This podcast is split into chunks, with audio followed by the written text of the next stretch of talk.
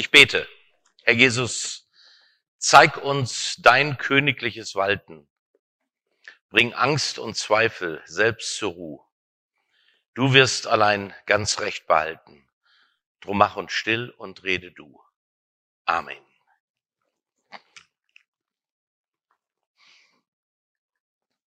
Sechsundfünfzig Millionen Menschen in unserem Land sind Mitglied einer der großen Kirchen und Gemeinden. Und wenn ich heute hier von Kirche spreche, dann meine ich immer alle zusammen, also auch die Freikirchen.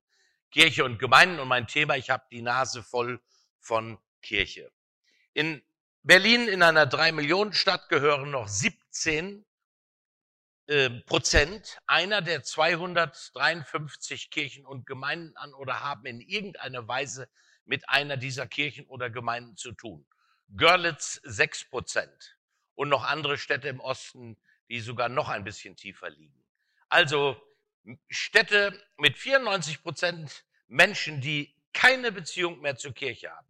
Und dann schauen wir in, in den Westen, in unsere Region, da sind noch viele nominell Mitglied, aber nur noch drei bis fünf Prozent gehen regelmäßig in die Kirche, wobei regelmäßig nicht heißt jeden Sonntag. Das ist schon ein bisschen äh, übertrieben in den Augen vieler, sondern zumindest gelegentlich. Und wir wollen uns damit beschäftigen, was die Menschen von Kirche halten. Hunderttausende treten jedes Jahr aus den Kirchen aus und sagen damit zumindestens, dass sie dazu keinen Bezug mehr haben. Aber noch viel mehr als die Hunderttausenden, die austreten, treten Menschen innerlich aus oder sind schon ausgetreten. Was für Gründe geben sie an? Nun, die, viele sagen, sie hätten ihren Glauben verloren. Warum sollte man auch in der Kirche bleiben, wenn man nicht mehr an die Dinge äh, glaubt, die dort erzählt werden? Ist ja auch logisch. Dann geht man doch lieber raus. Aber darf man fragen, ob sie ihren Glauben wirklich verloren haben oder ob sie ihn überhaupt noch gar nicht gefunden haben? Man ist Mitglied in einer Kirche, man ist getauft worden, davon weiß man ja nichts, wenn man als kleines Baby getauft wurde. Und dann findet man sich in einer kirchlichen Organisation wieder. Und das gibt es auch in Freikirchen. Und weiß dann gar nicht so recht, wie bin ich denn dahin geraten. Andere wollen keine Kirchensteuer zahlen und können das Geld auch für andere Dinge ausgeben. Sie stehen nicht mehr hinter dem Programmen der Kirche, die ja sehr wohl sehr viel Gutes auch tun, denke an Kindergärten oder Schulen oder andere Dinge. Sie unterstützen die Ideologie oder die Politik der Kirche nicht mehr. Und natürlich werden sehr viele katastrophale Fehler in der Kirchengeschichte angeprangert. Keine Frage. Die Kirche lebt jetzt schon seit 2000 Jahren. Der Bund der Atheisten, das kann man im Internet sehr schnell herausfinden, der listet geradezu äh, eine, eine Menge Dinge auf, die sie der Kirche vorwerfen in den letzten 2000 Jahren, für die sie verantwortlich zeichnen. Hexenverfolgung, Inquisition, Ablasshandel, Judenprognome, Fluchthelfer von NS-Kriegsverbrechern, Kreuzzüge, sexueller Missbrauch von Schutzbefohlenen durch Priester oder durch Bischöfe, Behinderung von effektiver Familienplanung in Afrika, Homophobie und man könnte jetzt die Liste wahrscheinlich noch um 20 andere Punkte erweitern. In der Kirche geschehen ganz viele merkwürdige Dinge, keine Frage. Und jetzt wenden wir uns mal der Gruppe zu, die zumindest mal innerlich schon aus der Kirche ausgetreten ist. Wovon haben die Menschen eigentlich die Nase voll? Sie haben in den seltensten Fällen etwas gegen Gott oder gegen den christlichen Glauben. Das erste Problem ist, sie haben keine persönlichen Erfahrungen gemacht mit Gott. Sie sind also dem Namen nach Christ, aber sie kennen den Christus nicht. Also ich habe hier meinen Personalausweis und da steht genau drauf, wo ich herkomme, in welchem Land ich wohne und wie ich heiße. Ich heiße Hill. Bitte? Ach so, okay. Alles klar. Gut, besser als auf der Leitung stehen. Drücker. Und da steht mein Name drauf. Hilmar Alfred Herbert Schulze. Ja, kann man sich für schämen, aber ist, meine Eltern hatten eine prophetische Gabe. Einige wissen das schon. Diese Namen bedeuten nämlich Hilmar, der dem Heere vorangeht, Alfred der Starke im Heere und Herbert der Schönste im Heere. Und von daher kann ich mich damit sehr gut anfreunden. Okay? Woran erkennt man einen Christen? Der kann das ja nicht per Personalausweis beweisen. Und nur dem Namen nach in einem christlichen Land zu leben und sagen, ich bin ja auch Christ, aber nichts zu spüren, nicht zu erfahren, das kann auf Dauer nicht befriedigen. Also einen Glauben zu haben, der nicht alltagstauglich ist, der mich nicht durchträgt, wenn mal so richtig mal das Chaos in mein Leben ausbricht, hier wie in dem Beispiel vom, von dem äh, Liedautor, von dem wir gerade gehört haben. Dann brauche ich doch einen Gott, der so real und so präsent ist, dass ich ihn genau dann, wenn ich, wenn mir alles unter dem Boden weggezogen wird, einen Halt in ihm finde. Das zweite Problem ist, Menschen, die innerlich ausgetreten sind, haben auch was gegen die Kirche. Wer hat nicht schon mal Erfahrungen gemacht mit irgendeinem blöden äh, Religionslehrer, mit einem Priester, der einem mit dem Zollstock äh, auf die Finger gehauen hat, mit irgendeinem, der uns verletzt hat, äh, seitens der Kirche, der äh, den Partner nicht beerdigen wollte, weil der nicht mehr in der Kirche ist. Es gibt tausend Gründe, um sich über die Kirche zu ärgern. Und dann gibt es auch noch Menschen, die ärgern sich an, an ich sage jetzt mal, abstoßender Frömmigkeit innerhalb der Kirche, auch innerhalb der Freikirchen, vielleicht sogar noch mehr. Da wird dann ganz klar gesagt, ich weiß genau, wo es lang geht, so musst du leben als Christ und wehe, du äh, hast ein anderes Lebensmodell oder du erlaubst dir in deinem Leben etwas anderes, dann bist du out, dann bist du draußen. Ja, willst du nicht mein Bruder sein, dann schlage ich dir den Schädel ein. Also du musst genauso ticken, wie ich auch ticke. Das ist abstoßendes Christsein. Ich nenne einmal sieben Punkte, die uns Christen vorgeworfen werden. Sind natürlich zugespitzt, aber so wird es gesagt. Mann sind die verstaubt und altmodisch. Oder, wenn Sie mich fragen, eine Bande von Heuchlern. Oder die sind alle reichlich verklemmt. Lebensuntüchtige Verlierertypen. Die brauchen eben einen Gott. Das ist doch alles zwanghaft und gesetzlich. Schwer fanatisch und intolerant. Wir glauben schließlich, dass Jesus der einzige Weg ist zum Vater im Himmel. Oder ziemlich selbstgerecht, diese Leute. Sie denken, sie haben die Wahrheit gefunden und wir vielleicht nicht. Ich will zu diesen äh, Behauptungen und Anschuldigungen sieben Dinge sagen. Und der erste, mein erster Kommentar dazu, viele Vorwürfe gegen Christen bestehen zu Recht.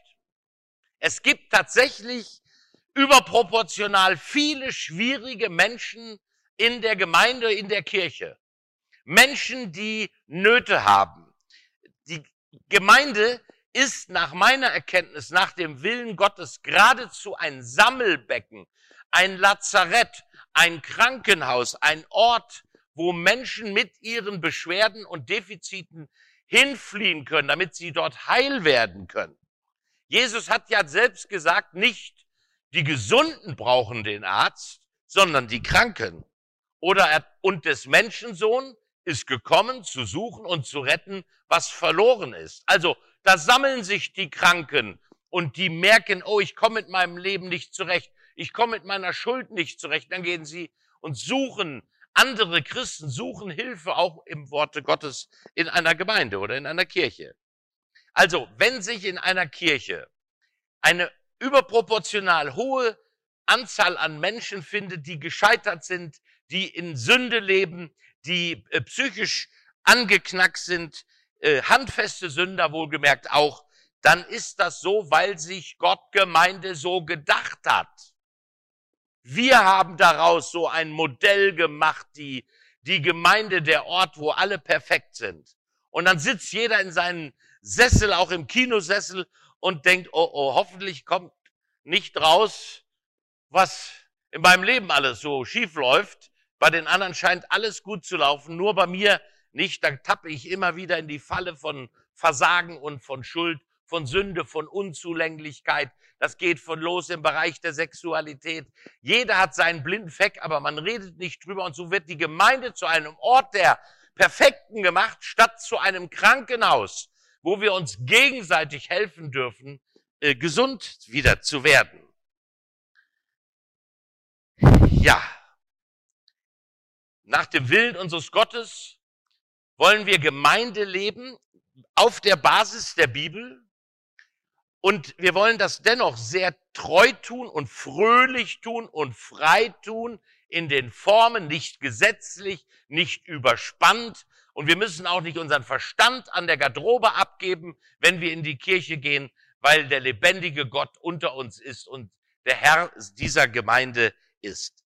Wir schauen einen weiteren Punkt. Zweitens, bitte fair bleiben gegenüber Christen und Gemeinden. Bitte fair bleiben. Wir kommen nicht weiter, wenn wir nur mit Verallgemeinerungen umgehen. Also, die Kirche hat nicht nur Kreuzzüge durchgeführt, die Kirche hat nicht nur versagt, sondern sie hat auch Krankenhäuser erschaffen. Sie hat schon im 15. Jahrhundert die ersten äh, Häuser geschaffen, in denen äh, psychisch kranke äh, Menschen wenigstens versorgt wurden und nicht wie noch im 20. Jahrhundert in China auf dem Dorfplatz an einem Pfahl angebunden, bis sie tot waren oder in einem Haus eingebuddelt, wo man ihnen durch einen Schlitz ein bisschen Stroh und Lebensmittel reichte, bis sie dann irgendwann als junge Menschen schon gestorben waren, weil man sie nicht den normalen Menschen zeigen wollte, weil das peinlich war. Christen haben sehr viel Gutes getan, Waisenhäuser, Obdachlose, äh, Hospize gegründet. Und es gibt nicht nur heuchlerische Päpste, die hat es sicherlich gegeben, es gibt auch Menschen wie Franz von Assisi, Mutter Teresa, Martin Luther King und viele andere, die diese Welt wirklich nachhaltig bewegt haben. Die Kirche hat als Institution ganz sicher viel Dreck am Stecken, keine Frage. Aber und darum hier das Bild. Wir dürfen eine, ähm, eine, einen Apfelbaum nicht nach dem Fallobst beurteilen. Wir müssen nicht nach unten schauen und sagen, oh, guck mal, da hat wieder mal einer in den Sack gehauen. Der fault da so vor sich hin, der hat es nicht hingekriegt. Wir müssen nach oben schauen und sagen, das ist ein wunderbar gedachter Apfelbaum. Und deshalb schauen wir, nehmen wir die Kirche weiterhin ernst. Drittens, nicht jeder, der sich Christ nennt, ist auch einer. Also, ich sage es mal ganz deutlich, ganz viele Menschen verderben uns völlig den Ruf. Denn sie nennen sich ja alle Christen und machen doch, was sie wollen. Sie können betrügen und stehlen, sie können in der, in der, in der Mafia sein, in, in Italien oder in Ostdeutschland würden sich trotzdem Christen nennen und die gehen sogar in die Kirche und holen sich Absolution. Also die versauen uns völlig den Ruf. Nicht jeder, der sich Christ nennt, ist auch Christ. Nicht jeder, der äh, in einer Mitglied in einer Kirche ist und ist zugleich Bundeskanzlerin als Beispiel jetzt mal, ist deshalb ja automatisch Christ. Also wir müssen schauen, äh, woran wir Christsein festmachen. Also bürgerliche Anständigkeit und eine christliche äh, Vergangenheit oder christliche Sozi Sozialisation bedeutet ja noch nicht, dass man wirklich ein wiedergeborener Christ ist. Eine Schaufensterpuppe die mag noch so ähnlich aussehen wie ein Mensch, aber sie bleibt trotzdem eine tote Puppe. Oder ein im Wachsfigurenkabinett, da kann man Menschen recht lebhaft darstellen und das ist schon faszinierend, aber es bleibt nur eine Form aus Wachs. Oder nehmen wir Holz, furniertes Holz. Ja, du kannst also das billigste Möbelstück kannst du mit ein bisschen hauchdünnen Furnier, was weiß ich, 0, 0,1 Millimeter oder wie auch immer, kannst du so schön mit einer tollen Holz nach außen hin kaschieren, dass du denkst, das sieht aber edel aus. Und es ist doch nur billiger Pressspan. Also, wir fragen einmal danach, was steckt denn dahinter? Was ist denn nun wirklich ein Christ? Bin ich das eigentlich mit diesem Bollern? Ich tue nichts. Irgendwie, ich bin es nicht unbedingt aktiv, jedenfalls nicht. So, viertens. Christen sind keine besseren Menschen. Wenn ein Mensch auftritt und einem anderen versucht zu vermitteln, dass er, weil er Christ ist, automatisch ein besserer Mensch ist, dann ist er vermutlich kein Christ. Dann ist er vermutlich kein Christ, selbst wenn er das behauptet. Christen werden daran erkannt, dass sie begreifen, ich bin ein Mensch, der weiter sündigen kann, lieblos sein kann, äh, der weiter die Ehe brechen kann, der weiter mit seiner Sexualität Probleme haben kann. Und deswegen stellt sich ein Christ niemals hin und zu dem anderen, schau mal her, schau mal an, was ich für ein toller Hecht bin und du kriegst es in deinem Leben nicht an. Also, Christen wissen, ich bin in aller Regel kein Deut besser als irgendwelche anderen Menschen, aber ich habe einen Gott, zu dem ich gehen kann, dem ich sagen kann, Herr, ich möchte nicht so bleiben, wie ich bin. Ich möchte, dass du mich veränderst. Ich möchte, dass du mich prägst. Ich möchte, dass du mir meine Schuld wegnimmst und mir hilfst, nicht mehr zu sündigen. Das ist wichtig. Also wundert euch nicht, wenn ihr von einem Christen hört, der die Ehe gebrochen hat. Ja, das ist nicht schön. Und das will auch keiner. Das ist richtiger Mist. Aber es ist, kann trotzdem passieren, weil jeder Christ auch weiterhin in der Lage ist zu sündigen. Hoffentlich nicht in der gleichen Häufigkeit wie vor seinem Christsein. Wir sind Sünder, aber wir sind von Gott begnadigte Sünder. Das ist der Unterschied. Fünftens, Christen enttäuschen Christus nie. Ich glaube, liebe Freunde, an Christus. Ich glaube nicht an Christen. Alle Menschen haben so ihr, ähm, ihre, ihr Licht und ihren Schatten. Keiner unter uns macht da eine Ausnahme. Keiner. Und deshalb kann ich hochachtungsvoll von Menschen sprechen, auch von euch reden, aber gleichzeitig weiß ich, keiner von euch ist ein Heiliger. Keiner von euch ist perfekt. Keiner kommt an Jesus ran in seinem Lebensstil. Und darum falle ich auch nicht vom Glauben ab, hoffe ich jedenfalls nicht, wenn ich von einem anderen Christen mal richtig enttäuscht werde. Mein Glaube hängt nicht an Christen und nicht an ihren komischen Meinungen, sondern sie hängt an Jesus selbst. Das ist das Entscheidende. Sechstens. Gott liebt Versager. Könnt ihr das glauben? Ihr lieben Menschen hier vielleicht auch hier heute unter uns oder an den Bildschirmen, die ihr noch nicht euer Leben an Jesus festgemacht habt. Könnt ihr glauben, dass bei Gott der schwächste Willi wichtiger sein kann und mehr, Gott durch ihn mehr bewirken kann als durch den stärksten und begabtesten unter uns? Könnt ihr glauben, dass Gott mit der Schwäche von Menschen mehr bewirken kann als mit ihrer Stärke? Das ist eine echte Zumutung für unsere Gesellschaft, solch einen Gedankengang. Aber Paulus, der Apostel, der sagt das selber in der Bibel. Das schauen wir uns mal an. Wie er denn die Menschen innerhalb der christlichen Kirche beschreibt. Schaut euch selbst an, liebe Brüder und Schwestern. Sind unter euch, die Gott berufen hat, wirklich viele, die man als gebildet und einflussreich bezeichnen könnte oder die aus einer vornehmen Familie stammen? Nein, denn Gott hat sich die aus menschlicher Sicht Törichten ausgesucht, um so die Klugen zu beschämen. Gott nahm sich der Schwachen dieser Welt an, um die Starken zu demütigen.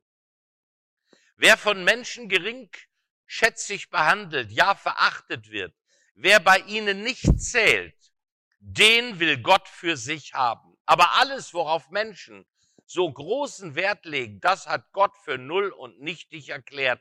Vor Gott kann sich niemand etwas auf sein Können, etwas einbilden. Darum geht es. Also wir werden erwählt, nicht weil wir so tolle Hechte sind, sondern weil wir schwach sind und Gottes Kraft in uns sich verherrlichen möchte. Deshalb ist bei Gott jeder willkommen, ganz gleich, wo er herkommt. Und niemand ist privilegiert zum Glauben, weil er reich ist oder weil er eine gute Ausbildung hatte oder eine reiche Familie. Nein, jeder hat die Möglichkeit, bei Gott anzudocken und auch in seiner Gemeinde seinen Platz zu finden.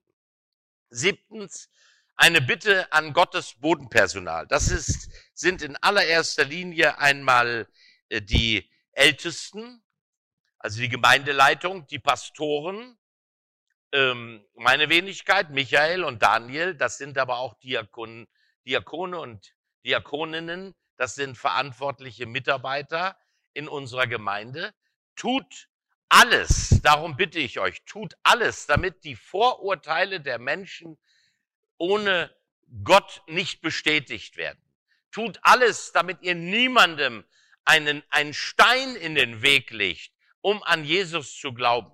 Das ist unsere Aufgabe. Wir tun das nicht, um in den Himmel zu kommen, sondern damit andere in den Himmel kommen. Deshalb sollen wir versuchen, auch unser Leben zu einem Hinweis auf die verändernde Kraft Gottes zu machen und auf die Liebe Gottes hinzuweisen. Andere müssen an unserem Leben sehen können, dass Gott in uns schwachen Menschen wirkt. Schwach sein ist keine Schande, sagte ich.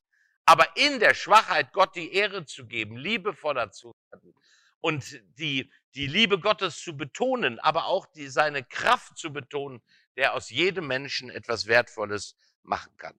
Und wenn du dann so lebst, dann wirst du auch Fehler machen. Und dann kommt vielleicht jemand und sagt, ja, äh, ich würde ja gerne Christ werden, aber, aber wenn ich dich so ansehe, da vergeht mir der Appetit.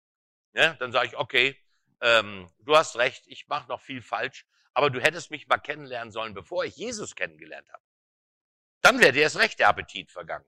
Gott hat schon viel aus mir gemacht, aber es ist ein Prozess und er geht bis an mein Lebensende. Zum Schluss möchte ich euch noch einen der radikalsten Kirchenkritiker vorstellen, den wir kennen, nämlich wiederum den Apostel Paulus. Und er schreibt Folgendes im Philipperbrief Kapitel 3. Seit ich Christus kenne, ist für mich alles ein Verlust, was ich früher als großen Gewinn betrachtet habe. Seit Jesus Christus mein Herr ist, hat alles andere seinen Wert verloren. Ja, alles andere ist für mich nur noch Dreck, wenn ich bloß Christus habe. Zu ihm will ich gehören. Ihr Lieben, was hat den Apostel Paulus dazu bewogen, zu seiner Vergangenheit zu sagen, alles nur Dreck?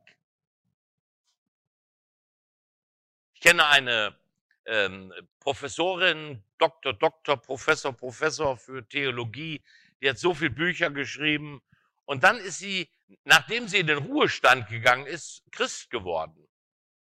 Hat Jesus in ihr Leben angenommen. Vorher kannte sie ihn nicht. Aber sie hat so viele Bücher geschrieben. Und sie hat dann in einem weiteren kleinen Buch geschrieben, bitte, bitte, werft alle Bücher, die ich in den letzten 50 Jahren geschrieben habe, weg. Ich muss alles widerrufen. Jesus lebt. Man kann alles schreiben und machen und doch nicht ein Nachfolger von Jesus sein und ihn doch nicht lieben. Warum hat Paulus gesagt, alles war Dreck? Nun, weil er begriffen hat, dieser Jesus ist der Sohn Gottes. Er hat meine Fragen nach Gott beantwortet. Er ist der, der mich bedingungslos und unaufhörlich liebt. Er ist der, der mit mir durch alle Zeiten geht und für mich eine wunderbare Hoffnung hat in der Ewigkeit. Und ich weiß jetzt, dass mein Leben nicht nur äh, nicht auf einem Friedhof endet, sondern in der Ewigkeit bei Gott, in der ewigen, nie endenden Beziehung mit Jesus Christus und mit Gott dem Vater. Wunderbar. Was Gott für mich getan hat, das hat er begriffen am Kreuz, das zählt wirklich. Und deshalb war alles nur Dreck. Und deswegen brauchen wir, ihr Lieben, auch die Kirche. Wo sonst hörst du, dass du bedingungslos geliebt bist? Wer sonst oder wo sonst hörst du von Gott? Wo sonst kannst du Gemeinschaft erleben mit anderen Christen, die sich austauschen und die bekennen, dass sie Erfahrungen mit diesem Jesus machen, dass er täglich ihr Halt ist, ihr Anker. Und wo sonst als in der Kirche äh, Querstrich Gemeinde wirst du eingeladen, dein Leben festzumachen an Jesus Christus. Nicht nur von Gott zu hören oder irgendein Bekenntnis auswendig zu lernen. Nein, dein Leben persönlich ihm zu geben, zu ihm zu gehen. Und ich lade dich heute ein, heute Morgen, starte eine Revolution in deinem Leben. Erlebe Gottes Liebe zu dir. Mach dein Leben an ihm fest und lerne ihm zu vertrauen und, und mach die Erfahrung, dass er dir in Halt gibt im Leben. Ob du äh, Jugendlicher bist, Teenager bist, ob du Erwachsener bist oder schon äh, weit über die 70 hinaus. Wir brauchen alle Halt und Geborgenheit durch den lebendigen Gott. Und wir wollen dir gerne dabei helfen, diesen Jesus Christus kennenzulernen und bei ihm anzudocken. Diesen Schritt des Vertrauens zu gehen, den kann dir keiner abnehmen. Und ich möchte euch ein Beispiel oder zeigen, wie das geht, dass wir, dass wir unser Leben an ihm festknüpfen. Alle, die an mich glauben, steht im Johannesevangelium 1, Vers 12, sagt Jesus, haben das Recht für immer ein Kind Gottes zu sein. Also alle, die ihm vertrauen, die zu ihm gehen und sagen, Herr Jesus, komm in mein Leben, ich möchte mich deiner Führung unterordnen, ich möchte, dass du mich an die Hand nimmst, haben das Recht, ein Kind Gottes zu sein. Und wenn man ein Kind Gottes ist, gehört man zum Papa, zum Vater. Und bei, bei Gott erlebst du eine Vaterschaft, wie es sie auf dieser Welt nicht gibt. Nur ansatzweise. Einen liebevollen Vater. Ich hatte einen sehr liebevollen äh, Vater, ein großes Vorrecht. Aber das erleben ja nicht alle. Aber Gott ist wie ein guter Vater und bei ihm erlebst du Dinge, die kann dir niemand anderes geben, keine andere Religion dieser Welt, keine Ideologie, nirgendwo kannst du es kaufen, auch nicht auf dem Markt der Esoterik oder des Okkultismus, nämlich Geborgenheit, inneren Frieden, der sich durchzieht, auch durch meinen, durch die schweren Tage meines Lebens, die Sicherheit, ich bin und bleibe ein Kind Gottes und ich habe die Gewissheit, ich bin schon angekommen bei meinem Vater im Himmel. Wunderbar. Lass dir diese Gewissheit schenken und vertrau dein Leben Jesus Christus an. Ich habe, wisst das, dass wir hier seit Jahren mit den beiden Karten arbeiten. Eine Entscheidungskarte, meine persönliche Entscheidung für Jesus. Ihr Lieben, warum ist das so wichtig? Ich habe in, in Magdeburg eine Evangelisationswoche gehabt. Und vor mir saßen lauter Kriminaloberkommissare, die dort auf einer Schule waren. Und sie hörten sich Vorträge von Jesus Christus an. Und anschließend haben wir fast immer über diese Karte gesprochen, weil sie sagten, niemand hat uns bisher gesagt, wie man betet, dass man mit Jesus einen Kontakt bekommen kann, indem man ihn anspricht. Und danke für ein Gebet, dass ich weiß, so kann ich jetzt schon mal loslegen, wenn ich eine Beziehung zu Jesus Christus möchte. Es ist nur eine Krücke, aber es ist eine Hilfe für diejenigen, die nicht gelernt haben, wie die meisten von euch von Kindheit an zu beten und ihr Leben Jesus Christus anzuvertrauen. Ich möchte euch einladen, dieses Gebet zu sprechen. Gleich wir hier gemeinsam, laut, dieses Gebet an Jesus zu richten. Vielleicht hast du das schon oft gemacht, aber vielleicht auch noch nie. Und noch nicht mit dem vollen Wunsch, ich möchte zu Jesus gehören. Jesus, ich danke dir, dass du mich liebst. Danke, dass du für mich am Kreuz dein Leben hingegeben hast. Bitte vergib mir meine Schuld und alle meine Sünden. Ich vertraue dir mein ganzes Leben an. Du sollst mein Herr sein. Wir gehören jetzt zusammen. Amen. Und dann kannst du dir solch eine Karte nachher hier vorne mitnehmen, unterschreiben, das Datum von heute raufschreiben, 25. Oktober. Und dann weißt du, an diesem Tag habe ich mit meinem Willen und mit meinem Herzen Ja zu Jesus gesagt. Ich habe mich ihm unter, unterstellt. Er ist jetzt mein Freund und er ist auch mein Herr. Und wir können äh, jetzt zusammengehören bis in alle Ewigkeit. Gleich werden wir dieses Gebet, wenn ihr möchtet, gemeinsam sprechen. Und äh, vorher stelle ich euch eine zweite Karte vor. Das ist die Hingabekarte. Du bist schon lange Christ. Du hast bei Jesus angedockt. Aber du kommst an bestimmten Punkten in deinem Leben nicht weiter. Schau dann dein Leben an vor drei Jahren. Und dann, wenn du dann feststellst, es hat sich über eigentlich nichts in meinem Leben mit Jesus geändert, dann solltest du zumindestens ab nächster Woche das Experiment mitmachen und mit Jesus Erfahrungen machen, die dein Leben auf den Kopf stellen. dann muss sich etwas in deinem Leben ändern. Sonst wird Christsein fürchterlich langweilig. Und wenn du wachsen möchtest, dann kannst du ihm alles sagen, was dir auf dem Herzen liegt. Und dann beten wir für diese Wachstumsziele. Das, und dann unterschreibst du auch diese Karte und äh, das Datum legst du in deine Bibel, nimmst sie mit nach Hause und überprüfst in vier, in acht oder in zwölf Wochen, wie Gott auf unser Gebet geantwortet hat. Während des kommenden Liedes werden wir für dich beten in der Kraft Gottes, im Namen des dreieinigen Gottes, dass du Wachstumsschritte im Glauben machst. Das können verschiedene Punkte sein. Ähm, ich will hingegeben leben, nicht nur bekehrt sein. Was betet ein hingegebener Christ? Herr, mach du mit meinem Leben, was du willst. Amen. Reicht. Kann er beten, weil er völliges Vertrauen hat in die Führung Gottes. Oder ich möchte Mitglied einer Gemeinde werden, ich möchte mich taufen lassen, ich möchte mich segnen lassen, ich möchte Gottes Liebe mehr leben können, ich möchte ein Mutmacher werden statt ein Miesmacher. Das sind konkrete geistliche Schritte. Und wenn dir Gottes Geist solch ein Anliegen aufs Herz legt, an dem du wachsen möchtest, dann bist du herzlich eingeladen. Wir achten auch auf die Corona-Regeln, die Antje äh, und ich hier vorne, aber dann darfst du gerne bei dem Lied, das wir nun gleich singen, für dich beten lassen. Aber wir gehen jetzt noch mal einen Schritt zurück, nämlich, nein, zu diesem Gerät, das ist die lange Bank. Die lange Bank ist ein Instrument des Teufels. Und dass es diese lange Bank gibt, das könnt ihr selber feststellen, indem wir alle die Neigung haben, wenn es um Gott geht, Entscheidungen immer vor uns herzuschieben. Du hörst etwas, du weißt, du bist gemeint, du weißt, du müsstest etwas in deinem Leben in Ordnung bringen oder dein, du weißt, Jesus möchte, dass ich jetzt ganz äh, konsequent auch mit ihm lebe und du tust es nicht, weil der Teufel dich einlädt, dich auf die lange Bank zu setzen, das Problem zu vertagen und zu verschieben. Die lange Bank ist nicht von Gott. Und darum lade ich dich herzlich ein, dass du heute eine Entscheidung triffst, zu wachsen mit der Hingabekarte oder ein Leben mit Jesus zu beginnen.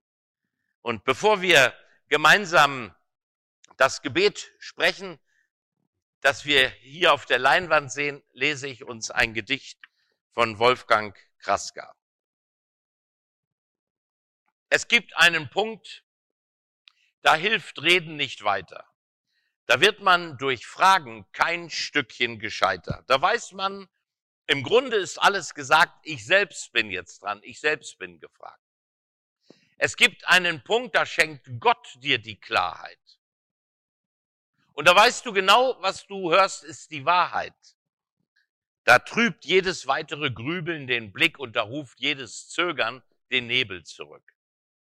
Es gibt einen Punkt, da geht eins nur von beiden. Da muss man sich für oder gegen entscheiden. Da ist jedes weitere Zögern ein Nein und die Chance zum Ja kann verloren sein. Herr Jesus, danke, dass du uns in deine Nachfolge rufst und dass wir nichts bringen brauchen, nichts vorweisen müssen, dass wir bedingungslos geliebt sind dass wir mit unseren Sünden und Schwächen, mit unseren Fehlern, unseren blinden Flecken zu dir kommen dürfen. Dafür preise ich dich von ganzem Herzen. Danke dafür. Amen.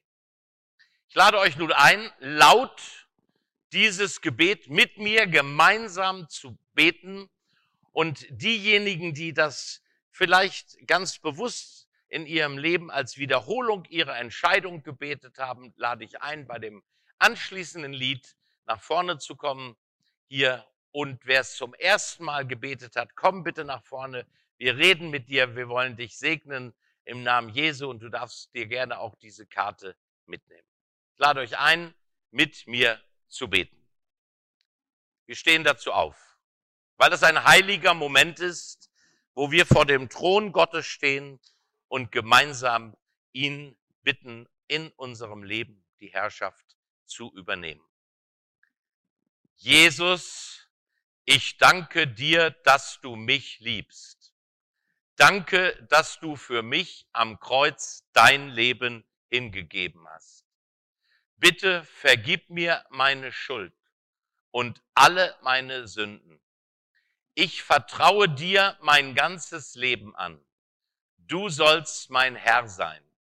Wir gehören jetzt zusammen. Amen. Amen. Herr Jesus, ich danke dir für jeden, der dieses Gebet jetzt ganz wissentlich und freiwillig gebetet hat. Und ich bitte dich, dass du jeden füllst mit deinem Heiligen Geist, dass das neue Leben, das beginnt unter deiner Regie, dass es ihn erfüllt und reich und froh macht und dass er zu dir gehören darf für alle Zeit. Im Namen Jesu. Amen.